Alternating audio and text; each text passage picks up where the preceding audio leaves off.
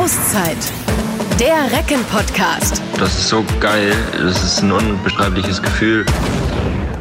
So, liebe Freunde, es ist wieder Zeit für eine neue Auszeit. The temperature is rising, kann man fast wortwörtlich nehmen. In äh, den vergangenen sieben Tagen vor Aufzeichnung dieses Podcasts gab es Temperatursprünge bei uns in Niedersachsen von 42 Grad.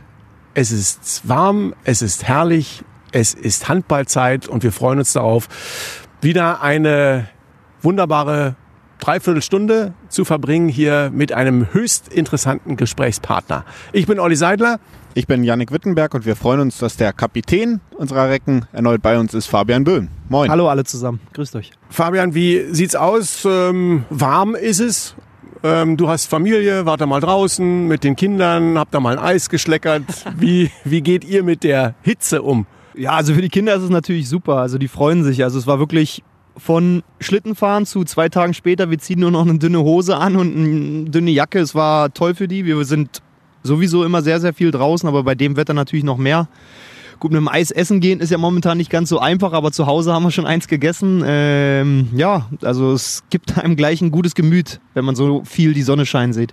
Gibt dir das auch so ein bisschen äh, mehr, mehr Power für den Tag? Also auch vielleicht fürs, fürs Handballtraining? Bei mir ist das immer so, wenn es draußen die Sonne scheint und es ist heller, anstatt dieses ganze Grau in Grau, dass auf man geht mit einer anderen Energie in den Tag Auf rein. jeden Fall, auf jeden Fall. Also man ist draußen, man steht morgens auf, die Sonne scheint, es sind kaum Wolken am Himmel es fällt alles viel leichter, es macht viel mehr Spaß. Ähm, ob, manchmal ist die Temperatur gar nicht so wichtig, aber wenn die Sonne so scheint wie die letzten Tage, macht alles riesig Spaß. Ja, und dann back to business. Ähm, es hat ähm, die Weltmeisterschaft gegeben, das heißt, du warst da schwer im Einsatz, wollen wir auch nochmal mit dir gemeinsam nochmal in den Rückspiegel blicken. Aber dann nach äh, bummelig 50 Tagen Pause ging es dann auch in der Liquimoli HWL wieder los. Da gab es jetzt dann einen Sieg, zwei Niederlagen. Grundsätzlich, ähm, was ziehst du für eine Startbilanz? Äh, ja, solide, muss man so sagen. Also natürlich, äh, das erste Spiel zu Hause gegen Flensburg ist kein einfaches Spiel. Ähm, trotzdem ist es natürlich das erste Spiel. Wir sind zu Hause. Keiner von den Mannschaften in der Liga weiß, wo er so richtig steht. Ähm, wir hatten eigentlich ein gutes Gefühl, sind aber leider nicht komplett ins Spiel reingekommen, haben nicht den richtigen Zugriff gehabt geschafft. Wir hatten viele Momente, wo wir es hätten noch mal drehen können. War Flensburg am Ende zu abgezockt. Ähm, Im Wetzlar machen wir, finde ich, über weite Strecken ein gutes Auswärtsspiel. Ähm, aber auch das Gleiche, wir sind halt, äh, wie auch schon in der Hinrunde, in manchen Situationen einfach nicht clever genug, nicht kaltschnäuzig genug, um einfach da auch in Wetzlar was zu holen. Und da hat man dann direkt mit dem dritten Spiel gegen Nordhorn ein wirkliches äh, Muss-Spiel, ein kleines Finale auch für die ja, Auftakt der Rückrunde oder für das, für das Gefühl einfach auch. Ähm, und das hat mich mega gefreut, dass wir das so sicher, souverän, ähm, jeder hat seine Minuten gekriegt und auch wirklich gut gespielt haben, auch in der Höhe, finde ich, verdient gewonnen haben. Ähm, was, glaube ich, in der Liga einfach nicht selbstverständlich ist. Ähm, wenn man sich die Ergebnisse anguckt, auch eine Mannschaft wie Nordhorn ja, spielt einen sehr, sehr guten Handball und an dem Tag waren wir einfach die deutlich bessere Mannschaft und das freut mich sehr. Und diese Leichtigkeit finde ich in der zweiten Halbzeit, also je länger das Spiel gedauert hat, gegen Nordhorn auch gespürt, dass ihr immer wieder richtig Spaß hattet, gelächelt habt. Ähm, kann das jetzt dann auch so ein, so einen wichtigen Kick nochmal für die nächsten Aufgaben mitgeben, dass man mit so einem Spiel wieder zu so einem Fluss zurückfindet, der wichtig ist für die nächsten Spiele? Kann auf jeden Fall. Ich hoffe auch, dass es so ist. Also ich glaube, man hat auch wenn man die Leute jedes Spiel gesehen haben von uns, ähm, auch in der Hinrunde gesehen, dass wir sehr, sehr guten Handball spielen.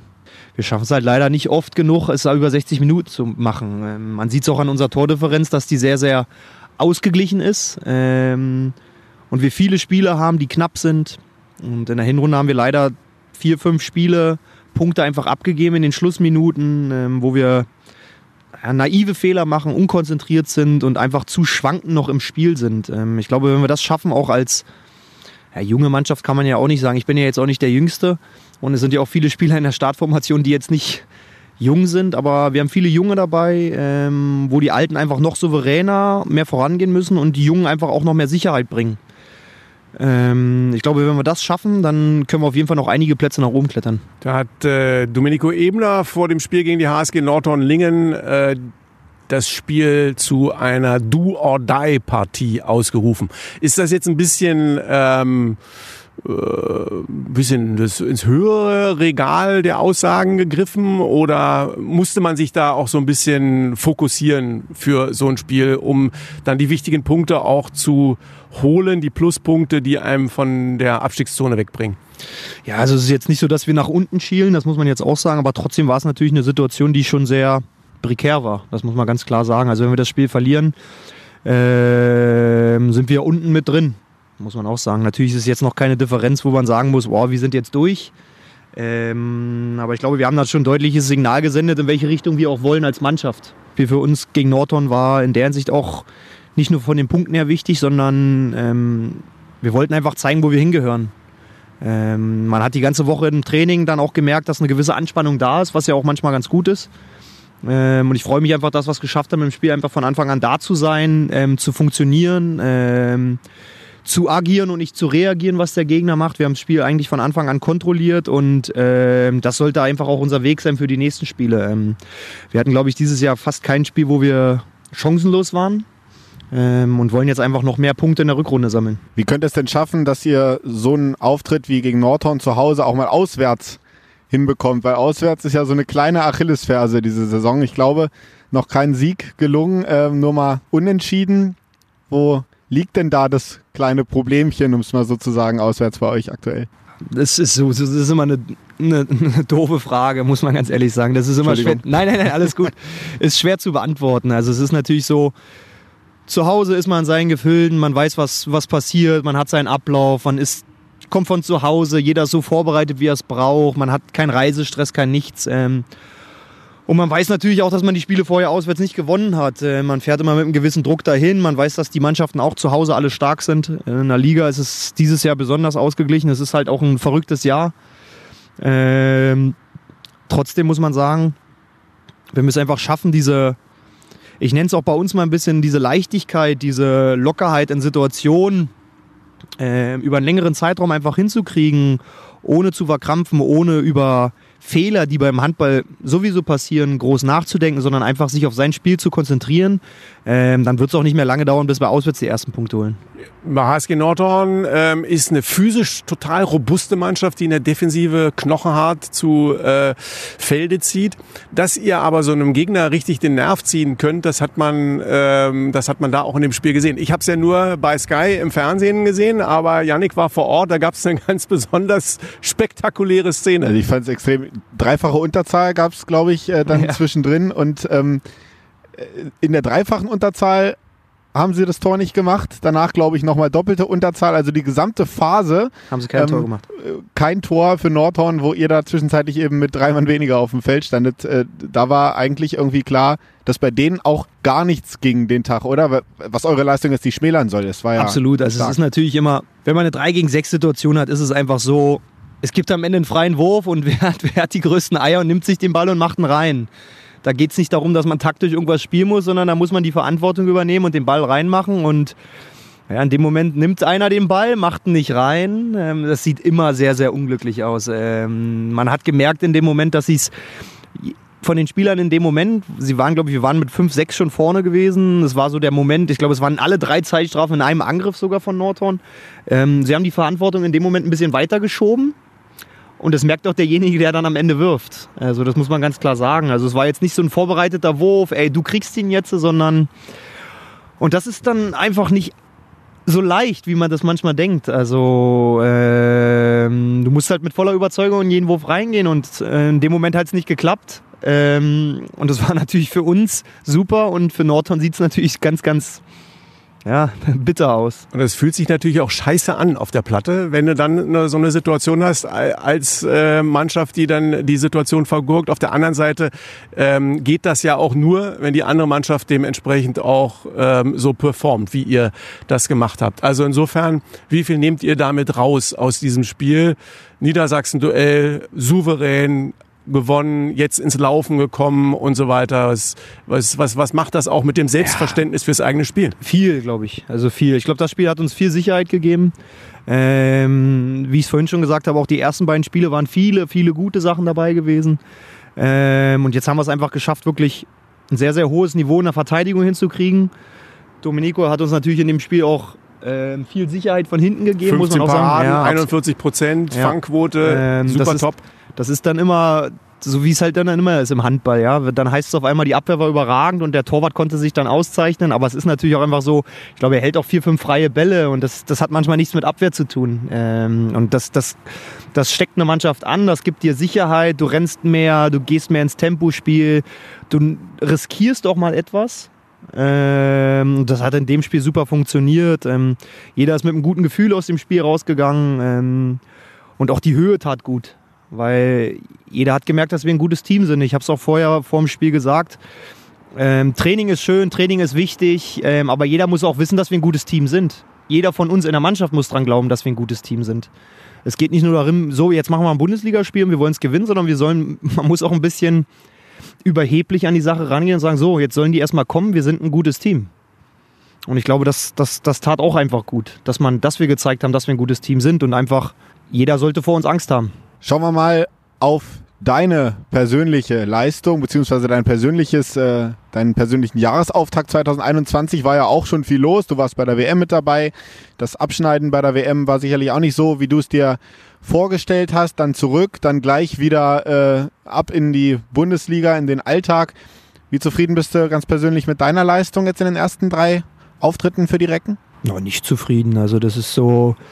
Ähm, ich denke, ich bin ein sehr, sehr wichtiger Spieler für die Mannschaft. Ähm, habe jetzt in den ersten beiden Spielen nicht so wirklich zu meinem Spiel gefunden. Es war während der Weltmeisterschaft für mich nicht ganz so einfach. Ich habe nicht so viel Zeit bekommen, wie ich mir erhofft habe.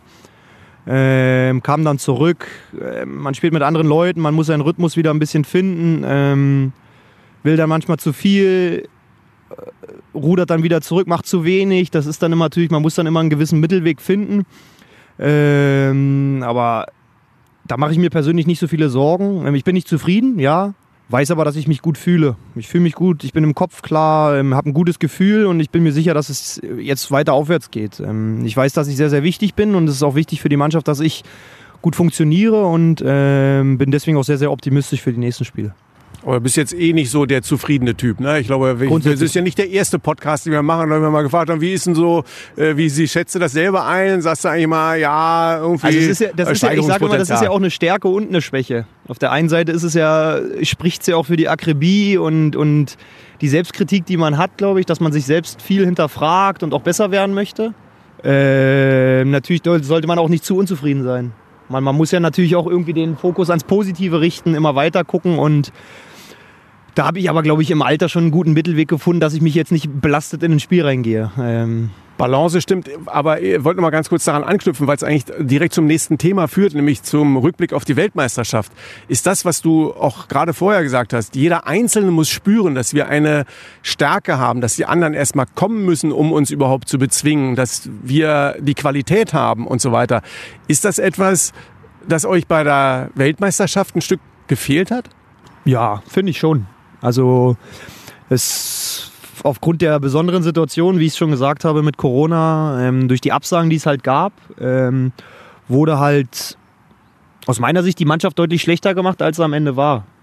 Ähm, und das hat natürlich schon die ganze Zeit irgendwie um die Mannschaft so kursiert und es war so ein Thema und naja, aber eigentlich sind wir ja und ich finde, wir hatten ein gutes Team. Ich finde, es haben viele Sachen auch sehr, sehr gut funktioniert, aber ähm, wie es halt manchmal so ist, ähm, du spielst auf einmal dann das, ein Spiel gegen Ungarn, auf einmal wird zwei Tage vorher wird das Kapverden-Spiel abgesagt, was glaube ich für uns als Mannschaft wichtig gewesen wäre, weil Kapverden auch eine unbekannte, aber keine schlechte Nation ist. Ich kannte sie vorher auch nicht, ich habe dann aber Videostudium von denen gehabt und Corona-bedingt abgesagt. genau, ne? Corona-bedingt abgesagt wurde. Ähm, Wäre für uns, glaube ich, vom, vom Turnierprozess her wichtig gewesen, dieses Spiel zu haben. Ja, naja, und dann hast du dann halt ein, ein Spiel gegen Ungarn, was knapp ist, was du am Ende verlierst. Und dann war es schon gefühlt, oh, jetzt muss schon, jetzt wird es schon schwer. Und das, das war, glaube ich, wenn du das gleiche hast mit zwei Siegen und hast gegen Ungarn und denkst, ah, verlierst mit einem, na ist egal, ist nichts passiert. Und ich glaube, diese ganze Unsicherheit, ähm, an die eigene Stärke wirklich zu glauben, ähm, hat uns auch ein bisschen gefehlt, ja. Die Absage zum Beispiel jetzt des Spiels gegen Kap Verden war ja nur eine Besonderheit durch Corona bei dieser WM. Es waren keine Zuschauer da, ihr wart in so einer Bubble. Ähm, wir haben jetzt auch in den letzten Podcast-Folgen auch immer schon mal über die WM gesprochen, aber nun haben wir jetzt jemanden da, der wirklich dabei gewesen ist. Wie war denn das eigentlich so, euer Alltag da in dem Hotel? Ähm, wurdet ihr dann quasi auch geleitet zum Training, dass ihr da wirklich auch nicht sag ich mal, diesen Korridor verlasst und mit den Tests und wie, wie ist denn das alles abgelaufen? Ah, es war schon super langweilig, muss man ganz ehrlich sagen. Also es war eigentlich, äh, wir waren, wir auch als, ich kann ja nur für mich als deutsche Nation, also für uns als deutsche Nation reden, wir haben eigentlich viel in Quarantäne gelebt, muss man ganz ehrlich sagen. Also ähm, wir durften uns nur in unserem Korridor bewegen. Wir hatten das Glück, im ersten Hotel hatten wir noch Balkone. Dann konnten wir quasi da, wir hatten vier, fünf Balkone nebeneinander im Erdgeschoss. Da konnte man sich quasi davor ein bisschen aufhalten.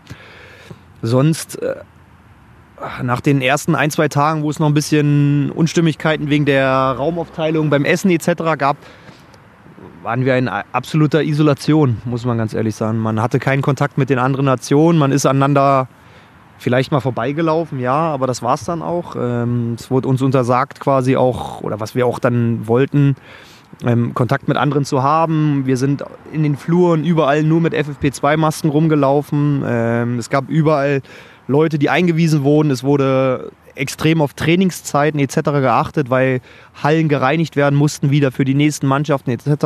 Und ja, es war schon natürlich kommt mit der, mit der Häufigkeit oder mit der Menge, die man es dann hat, auch eine gewisse Gewohnheit dazu, dass es dann fast normal ist, aber es war, ist natürlich schon merkwürdig. Man konnte sich nicht wirklich frei bewegen. Ähm, es, es, man hat sich grundsätzlich sicher gefühlt in der Hinsicht, dass man wirklich kein, man, ich hatte keine Angst vor dem Virus, muss ich ganz ehrlich sagen. Wir hatten jeden Abend einen PCR-Test.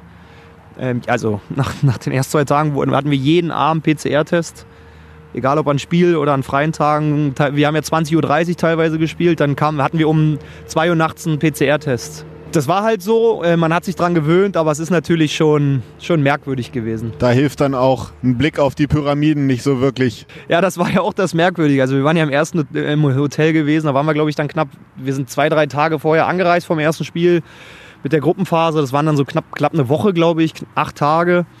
Ja, und die Pyramide war 200 Meter weg, aber mehr aus der, als aus der Ferne konnten wir sie uns nicht angucken. Also ist, ist natürlich so. Äh, ich glaube, die Schweizer hatten einmal einen Ausflug gemacht innerhalb der Zeit. Da gab es dann medial direkt auch einen Shitstorm. Wie kann sowas sein? Und Bubble etc. Ich glaube, ich kann, Tobi Reichmann hat sich ja leider nach dem ersten Spiel verletzt gehabt, nur mal um, um Beispiel auch zu nennen. Der hat quasi mit einer Person, die in der Bubble lebte, ist er zum anderen, zum MRT gefahren in Ägypten und ist danach in drei, drei Tage in Isolation gegangen und musste jeden Tag einen Test machen und durfte vorher nicht raus. Also der war dann nicht bei der Mannschaft, der hat ein separates Zimmer bekommen. Also das wurde da schon in der Hinsicht schon sehr streng drauf geachtet. Wird ja dann immer so gelobt, das äh, Hygienekonzept der deutschen Fußballliga und äh, von UEFA und FIFA und so weiter. Aber wenn man das so mitverfolgt hat und wenn man das jetzt hört, was du sagst, dann kann man sagen, dass äh, der internationale Handballverband da richtig gute Arbeit gemacht hat. Ich glaube, es war keine einfache Situation. Ähm, es gab zum Anfang schon Probleme, muss man sagen. Ich glaube, den ersten Tag kommen wir ins Essenraum und es ist ein großer Raum und auf einmal stehen da sechs Namensschilder von sechs Nationen quasi an Tischen direkt unmittelbar nebeneinander. Ähm, da waren viele Sachen zum Anfang, glaube ich, anders abgesprochen. Das hat sich dann aber wirklich zügig gelöst, das muss man auch einfach sagen. Ich glaube, es wird ja in Ländern auch unterschiedlich mit dem Virus einfach umgegangen. Und ähm, es wirkte zum Anfang auch im Hotel merkwürdig, weil sehr viele Leute unterwegs waren. Aber es war halt auch der Busfahrer im Hotel, die Guides waren im Hotel, ähm, die Köche lebten im Hotel. Es waren halt alle Leute, die quasi an dem Turnier beteiligt waren, lebten halt auch in Quarantäne. Und das, das musste, glaube ich, nach den ersten Tagen erstmal so ein bisschen klargestellt werden. Und danach habe ich mich persönlich, kann ich nur sagen, eigentlich gut aufgehoben gefühlt.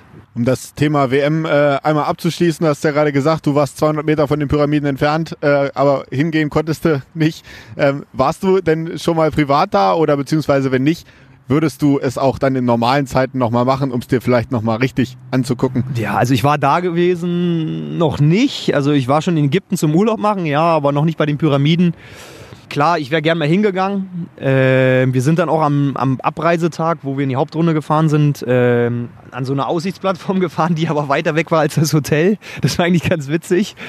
Äh, da hieß es dann, ja, wir machen jetzt noch einen Ausflug zu den Pyramiden, steigen in den Bus und auf einmal fahren wir 30 Minuten entfernt in der Wüste auf so eine Plattform, wo wir die die Pyramide toll sehen konnten, ja, aber wir waren gefühlt eigentlich weiter weg.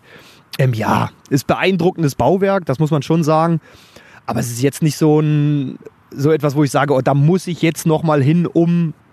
Es gibt so manche Sachen, glaube ich, die hat man gesehen. Ähm, das ist toll. Aber es ist jetzt nicht so, dass ich da sage, ich muss unbedingt noch mal zu den Pyramiden.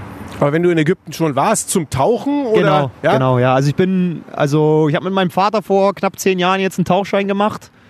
Ähm, wir waren damals häufiger am Roten Meer halt tauchen gewesen. Wunderbar. Der schnellste Zugang zur Südsee quasi für uns ist da runter nach Ägypten. Absolut, absolut. Also es war wirklich vom Tauchen her ein Paradies. Ähm, Wetter ist immer stabil, es ist sehr, sehr, sehr gut da. Ähm, Wir hatten jetzt auch tolle Temperaturen gehabt. Das war wirklich ähm, so als Reiseziel, finde ich, weil es auch von der Entfernung her ist, auch für die Deutschen ist sehr, sehr angenehm.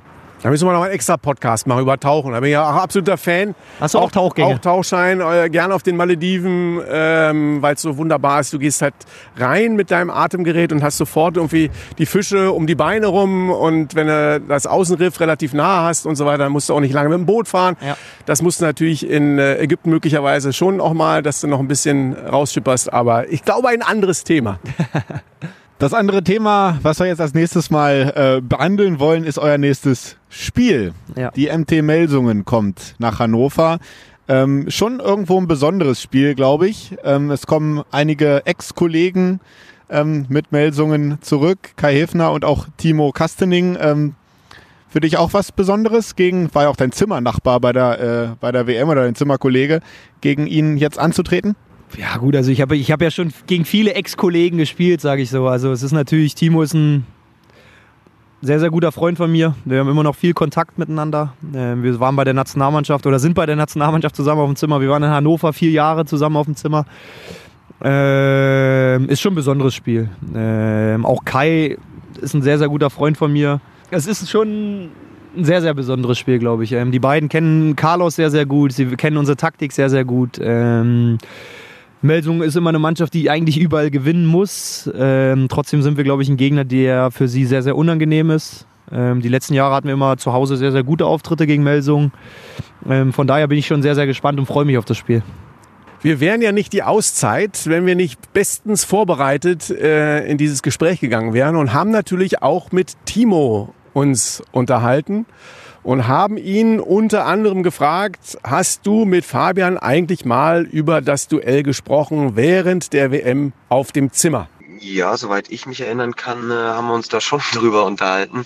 Das ist natürlich äh, ja umso erfreulicher, dass wir jetzt endlich mal gegeneinander spielen können. Ähm, auch als ich noch im Dress von Hannover gespielt habe, ähm, war es ja leider nicht möglich, das Pokalhalbfinale zu spielen. Jetzt ist es auf der gegenüberliegenden Seite und äh, auch unser Spiel wurde ja schon einmal verlegt aufgrund von Corona. Und äh, deswegen freue ich mich jetzt auch riesig, äh, ja, dass wir jetzt endlich mal gegeneinander spielen können, auch wenn das vielleicht äh, ein komisches Gefühl sein wird. Komisches Gefühl, äh, sagt er. Ihr habt äh, also mal drüber gesprochen. Flaxt man da auch mal so ein bisschen und sagt, ey, da, Auf jeden da, Fall. Also gut, man muss sagen, das war natürlich mehr der Pokal das Thema gewesen, weil wir dann äh, ähm, im Final Four aufeinandertreffen. Ähm, er ist ja eigentlich mit uns ins Final Four eingezogen. Aufgrund der Corona- Corona-Abbruch ist letztes Jahr und äh, der Verschiebung in dieses Jahr spielt er jetzt natürlich für Melsungen gegen uns im Pokal. Das Spiel war schon öfter Thema.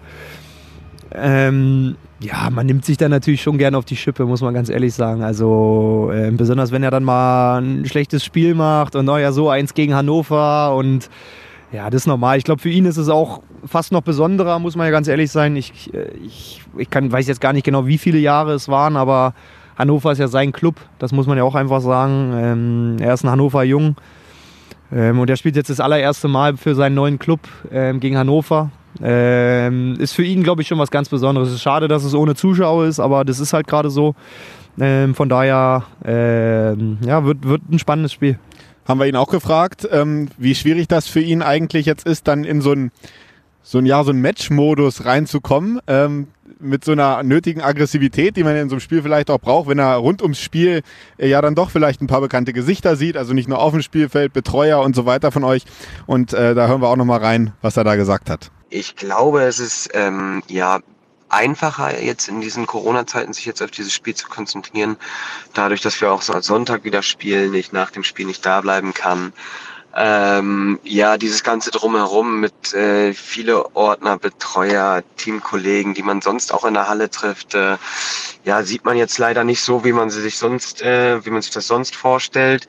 Ähm, dementsprechend ähm, hoffe ich, dass ich äh, auch zum Zeitpunkt des Spiels dann im richtigen Matchmodus drin bin.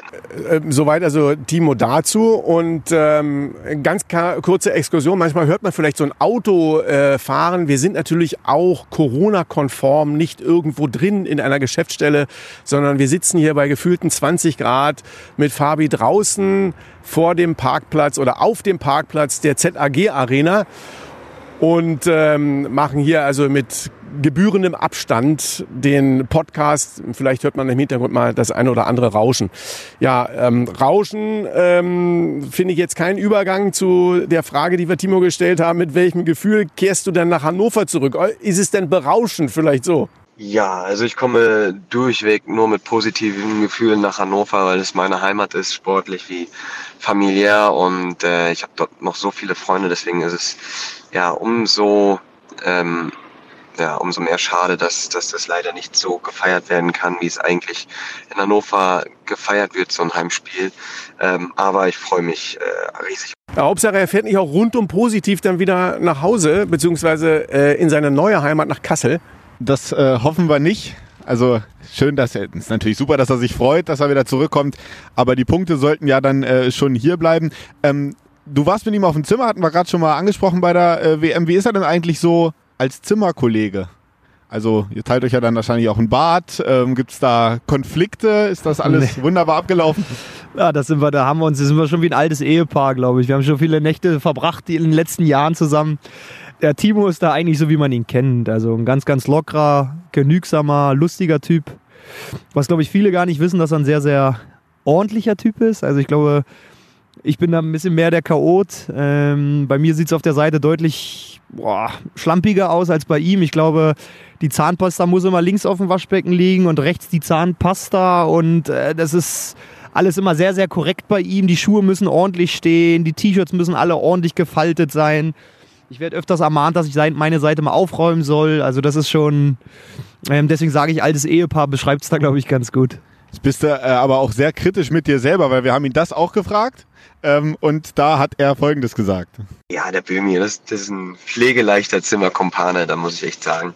Auch äh, in der Hinsicht, dass er ja der Ältere ist, habe ich jetzt als Jüngerer nicht viel zu tun. Deswegen ähm, kann ich da fast nur positive Worte ähm, verlieren. Er ist auf jeden Fall ähm, ja, also da, wo ich schon an der Tür, am Türrahmen stehe und gucke, wo geht Böhmi jetzt, äh, wie, wie weit ist er? Wir müssen nämlich um halb beim Essen sein. Dann huscht er meistens um 29, 30 dann aus der Tür raus. Und äh, da habe ich immer so ein bisschen Schiss, dass wir dann zu spät kommen. Aber ansonsten hat er das eigentlich alles echt gut im Griff. Also Thema Pünktlichkeit so ein bisschen. Hat er so ein bisschen... Kleiner Schmunzler moniert. Ah ja gut, also das ist natürlich bei, bei der Nationalmannschaft sind die Termine auch immer sehr, sehr eng getaktet. Man hat nur eine Dusche. Ich bin meistens der, der als zweites duschen geht. Ähm, ja, es gibt keine Mannschaftskasse bei der Nationalmannschaft, deswegen ist es da so mit der Pünktlichkeit bei manchen. Ich sag mal, das ist so mit Gleitzeit zum Mittagessen. Ihr habt euch, ähm, da haben wir schon mal auch drüber gesprochen, äh, auch sehr angeglichen, was so die äh, Serien angeht. Netflix etc., da wird mal ähm, zusammen geguckt und ihr habt da eigentlich auch einen ziemlich äh, vergleichbaren Geschmack. Was ist denn äh, jetzt bei der Weltmeisterschaft angesagt gewesen? Oh, ich glaube, dass die Serie hieß Lupin. Das ist gerade, ich weiß nicht, ob ich das richtig ausspreche. Das ist so eine, es geht um einen Verbrecher-Gentleman. Ähm, tolle Serie, kann ich nur empfehlen, hat riesig Spaß gemacht zu gucken. Und das auch nicht, dass der eine sagt, oh, jetzt, nee, nicht Lupin, ich möchte lieber. Nee, eigentlich nicht. Also wir sind uns da immer sehr, sehr einig, muss ich sagen. Ähm, ich, zu manchen Serien musste ich ihn erst ein bisschen zwingen. Nach, Im Nachhinein war er mir dann dankbar, dass er es geguckt hat mit mir. Ähm, ich glaube, wir haben auch zum Beispiel die ganze ich hatte Game of Thrones schon einmal geguckt und ich habe es mit ihm nochmal geguckt gehabt. Ähm, ich glaube, das sagt einiges, dass jeder weiß, wie viele Folgen und wie lange das dauert.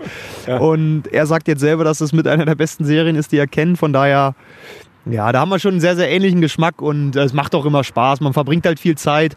Wir quatschen immer viel, aber es ist auch manchmal schön abzuschalten. Es, was bei Timo und mir auch ganz angenehm ist, ähm, wir können auch mal eine Stunde nebeneinander liegen, ohne dass wir ein Wort sagen. Ähm, und das ist auch eine Qualität unter Freunden. Absolut, man wenn man sagen. mit jemandem Also- schweigen kann. ne? Ja, das ist so, bei vielen ist das so unangenehm und keine Ahnung und man hat das Gefühl, müsste ich jetzt mal was sagen oder es ist schon wieder so ruhig und das ist bei uns beiden halt gar nicht der Fall. Ähm, wir haben immer ein Thema, wenn wir wollen, über irgendwas zu sprechen ähm, und sonst können wir auch mal nur da sein und Zeit miteinander verbringen.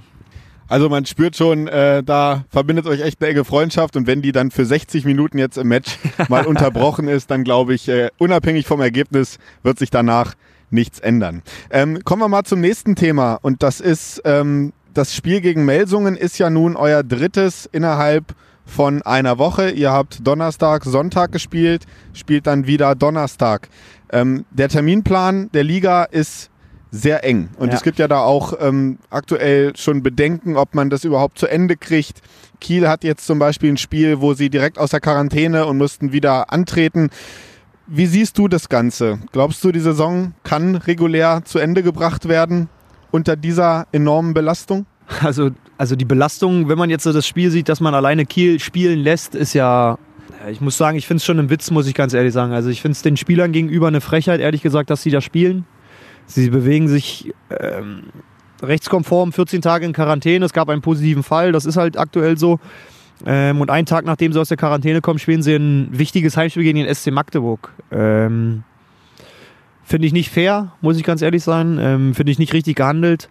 Ähm, und deswegen glaube ich momentan, dass es schwer wird, die Saison komplett zu beenden. Ähm, es, wenn man jetzt zum Beispiel die Beispiele Melsung und Kiel nimmt, ich glaube, die haben beide jetzt so 14, 14 Saisonspiele. Und wir sind Ende Februar. Wenn einer 19 hat, könnte theoretisch abgebrochen werden. Aber es gibt auch das Modell, was besprochen wird. Ja, mit dieser Zusammenschließung oder irgendwie ja, sowas. Ja. dass, dass vielleicht Abstiegsrunde, Aufstiegsrunde die, genau, so dass die ja. obere Hälfte quasi gegeneinander spielt, die untere Hälfte Ja, und die so Frage weiter. ist halt die, ab wann, ab wann, wann soll das eintreten? Das weißt du auch nicht, oder? Das ist nur eine Idee quasi. das ist oder? eine Idee. Ich meine, du bist ja auch jemand, der über den Tellerrand hinausblickt, bist Nationalspieler, bist ein Ja, ich gereifter weiß nicht, also die Mann und so ist weiter. Gibt es da irgendwelche Dinge, wo du- ihr also als wenn man alleine jetzt, ich, ich, also es ist ja natürlich, wenn ich es als Hannoveraner betrachte, wir spielen nicht international. Wir sind von den Spielen ja eigentlich, äh, ich glaube, wir haben jetzt kein Nachholspiel mehr, wenn das Melsungsspiel gemacht ist. Ähm, wir sind eigentlich voll im Soll. Wir haben später angefangen, wir spielen länger im Juni. Für uns ist alles okay. Wenn man überlegt, aber der THW Kiel zum Beispiel, die haben jetzt äh, vier Spiele weniger, spielen dazu noch in der Champions League.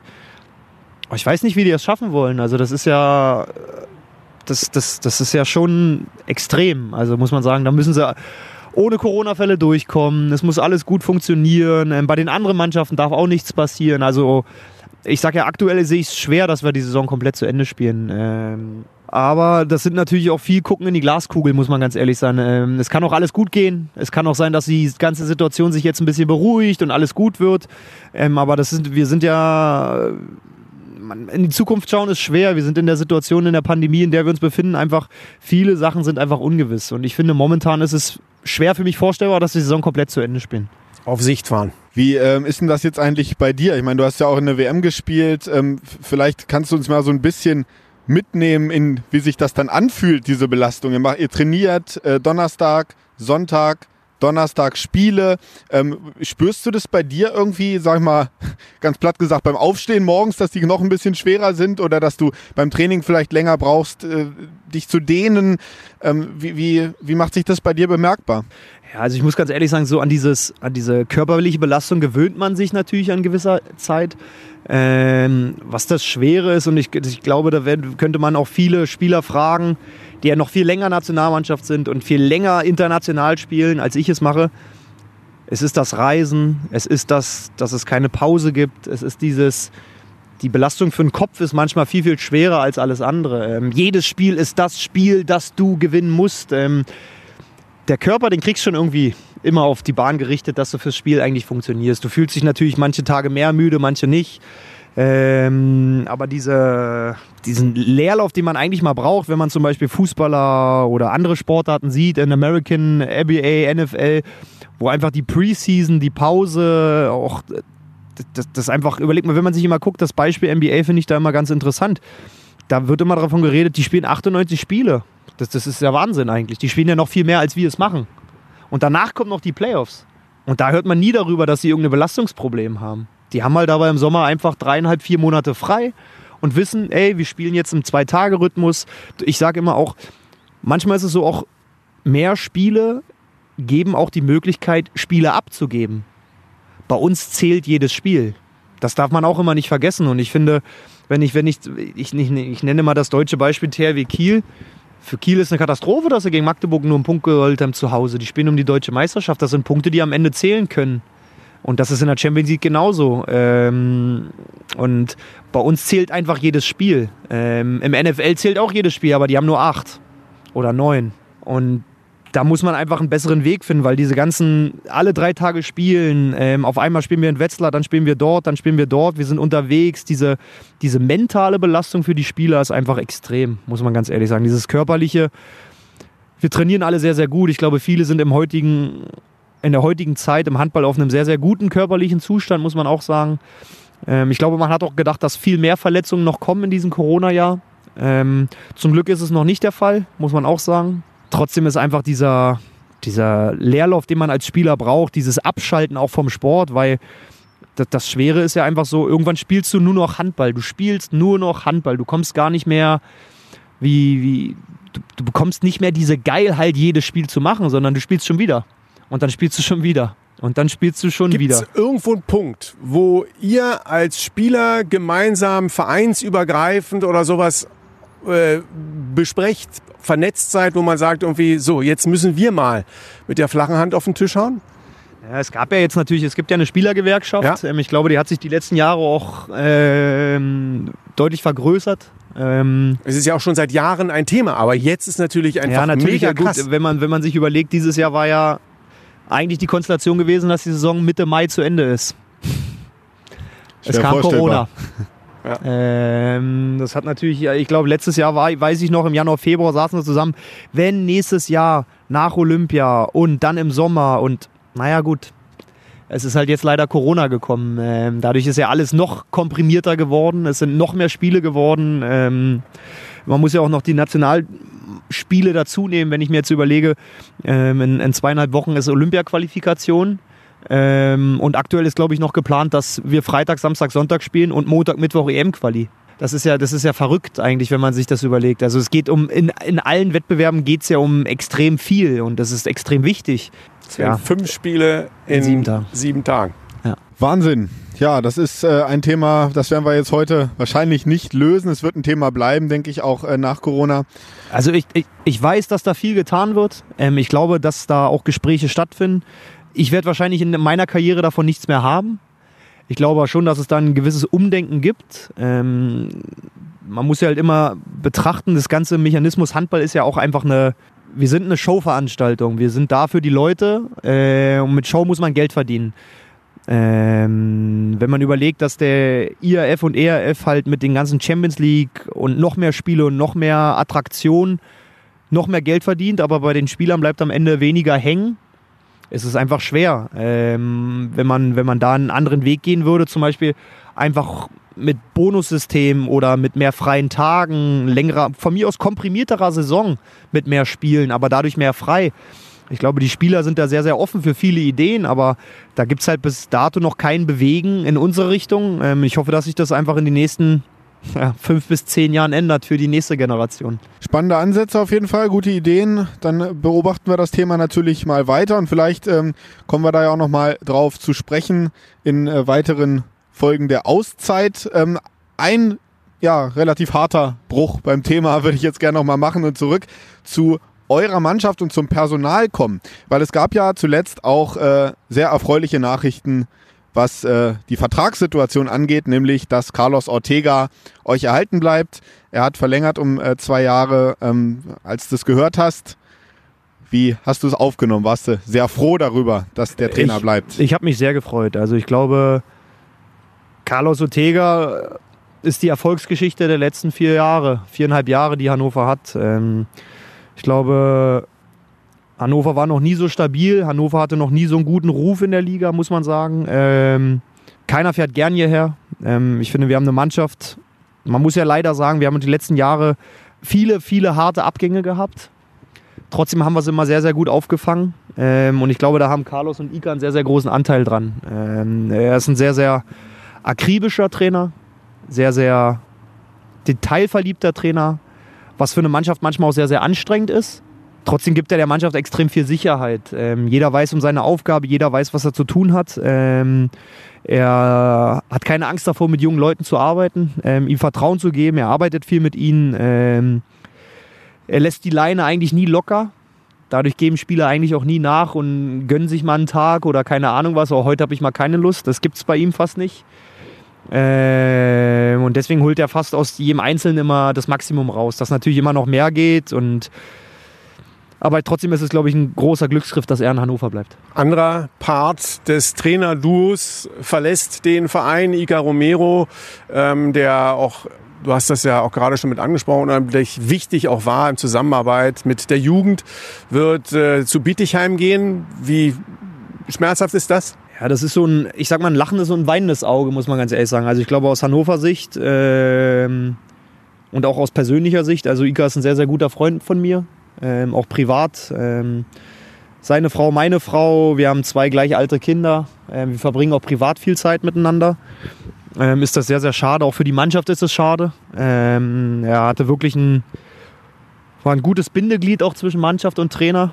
Ähm, ich glaube, er hat auch Carlos viel Sicherheit gegeben, weil sie sich persönlich schon kannten. Sie konnten sich viel austauschen untereinander, was Carlos in seiner Arbeit auch viel gestützt hat. Ähm, trotzdem freue ich mich für Ika riesig, weil ich glaube, er das Zeug dazu hat, auch ein guter Cheftrainer zu sein. Ähm, er hat ein cooles Projekt gefunden. Ähm, seine Frau kommt aus der Nähe. Es ist wieder dichter für ihn quasi von seiner Frau zu Hause. Und er hat ein Projekt, was für ihn als Cheftrainer, wo er sich jetzt beweisen kann. Ähm, und das freut mich für ihn, weil die Chance hat er einfach verdient.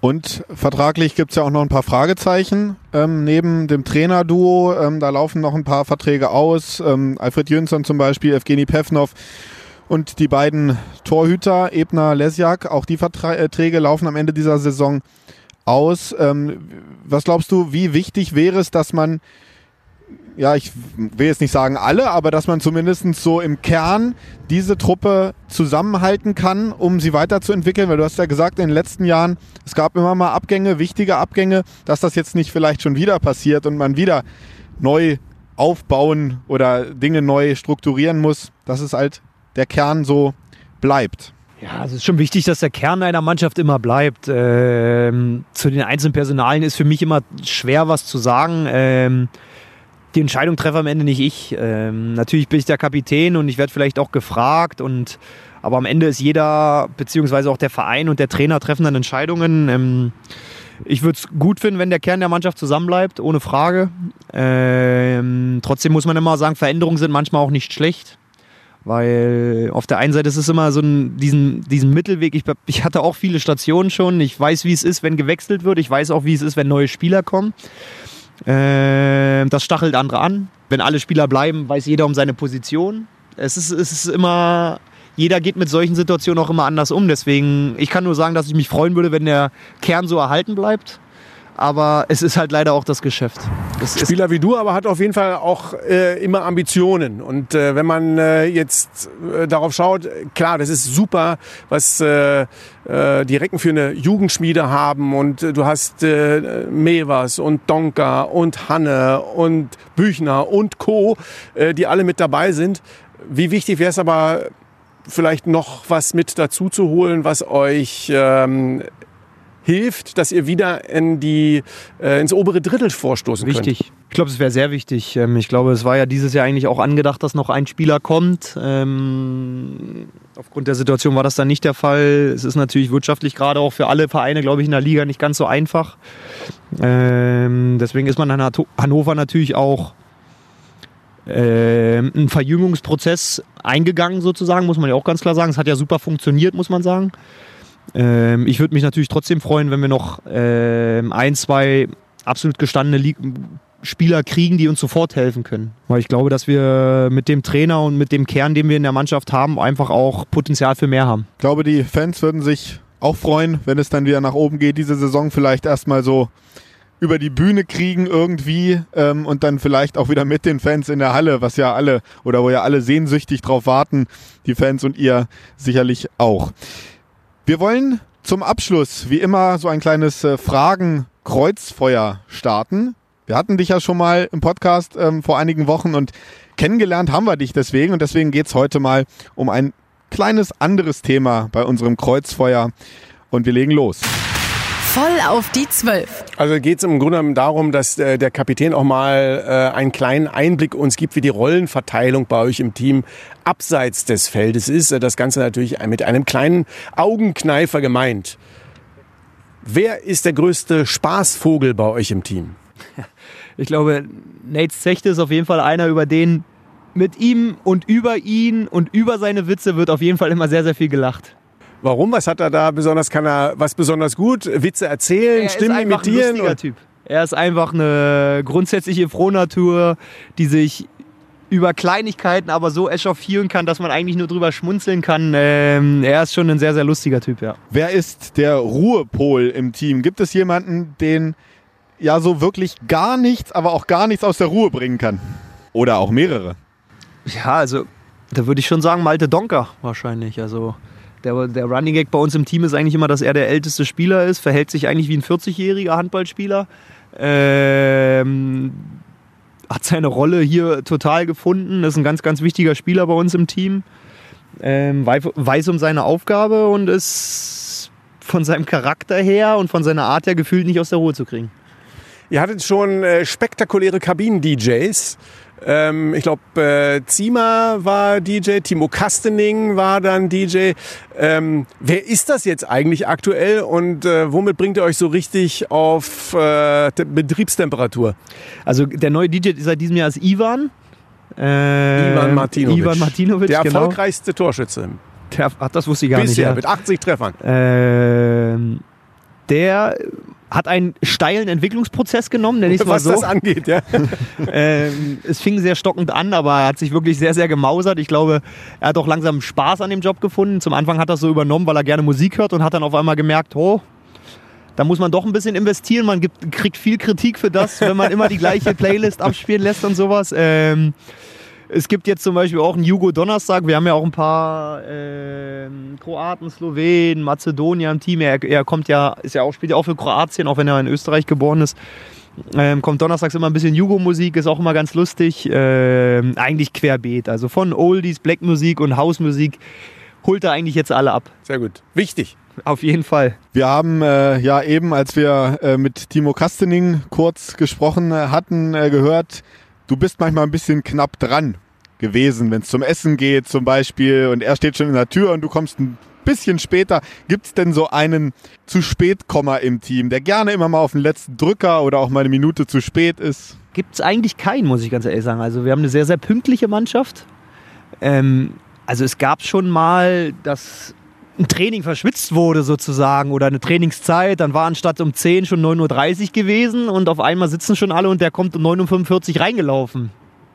Das würde ich in dem Moment vielleicht nicht als verspätet sagen, sondern es, man kann ja auch mal was verdrehen und sowas alles, aber grundsätzlich muss ich sagen, haben wir eine sehr, sehr pünktliche Mannschaft. Also es gibt keinen Kassenkönig irgendwie, weil bei der Nationalmannschaft muss man ja nicht zahlen, bei euch schon. Also wer muss mehr? Wer muss meist? Ich glaube, es sind dann tendenziell, ähm, häufig sind es dann eher die neuen Spieler, weil die Regeln noch relativ unbekannt sind.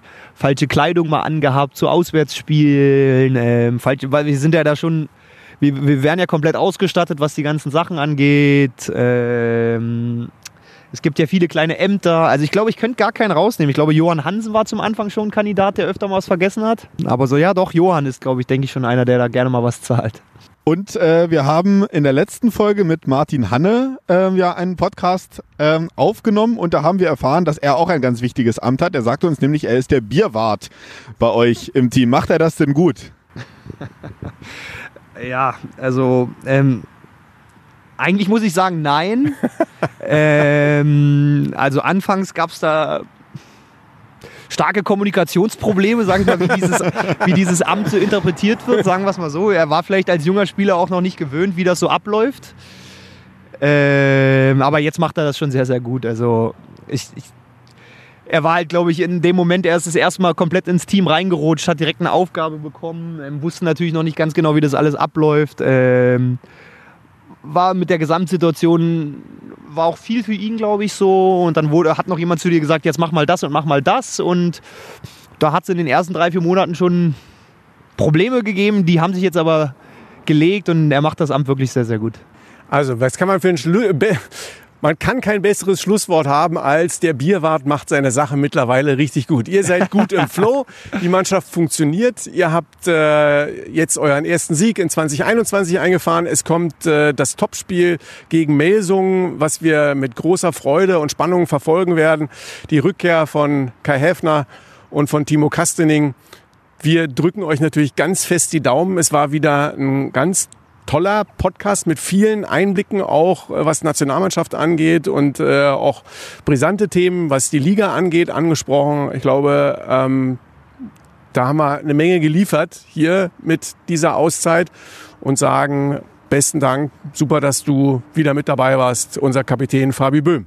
Sehr, sehr gerne. Ja, und dann äh, sind wir am Ende dieser Folge und da ist Olli jetzt nochmal dran. Wir mal sagen nämlich, wie immer, zum Abschluss, Recken rocken. Der Recken Handball Podcast. Eine Produktion von Antenne Niedersachsen. In Zusammenarbeit mit der TSV Hannover Burgdorf. Die Recken!